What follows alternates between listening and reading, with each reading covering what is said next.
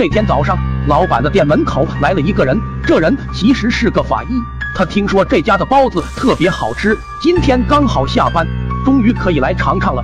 这位法医就说：“老板，来一笼包子，顺便打包。”老板手脚很快，打包好了包子递给了法医。法医提着包子就回家了。回到家，法医迫不及待地拿了一个包子就吃了起来。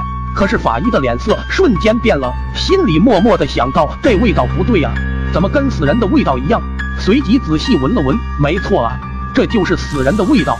此时法医的心里浮现出了一个大胆的想法：难道这包子是人肉做的？随即联想到半月前有家属报警说家人失踪了，警察随即就展开调查。但是过了这么久，一点线索都没有。法医一想，连忙提着包子就赶回警局，说明了情况。很快，警察就来到了老板的包子铺。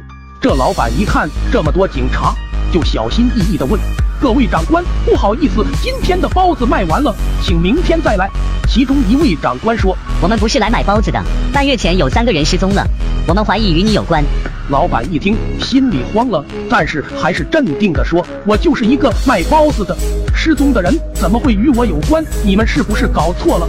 长官说：“你不需要多说话。”随后对其他警察说：“你们进去仔细检查。”老板一听，想要阻拦，便被其中一位警察按在了地上。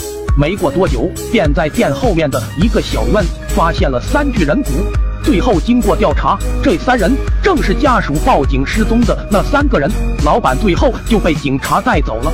附近的人一听这家店的包子是人肉做的，纷纷关门停业。有的人是上吐下泻，心中的阴影，怕是这辈子都不敢吃包子了吧。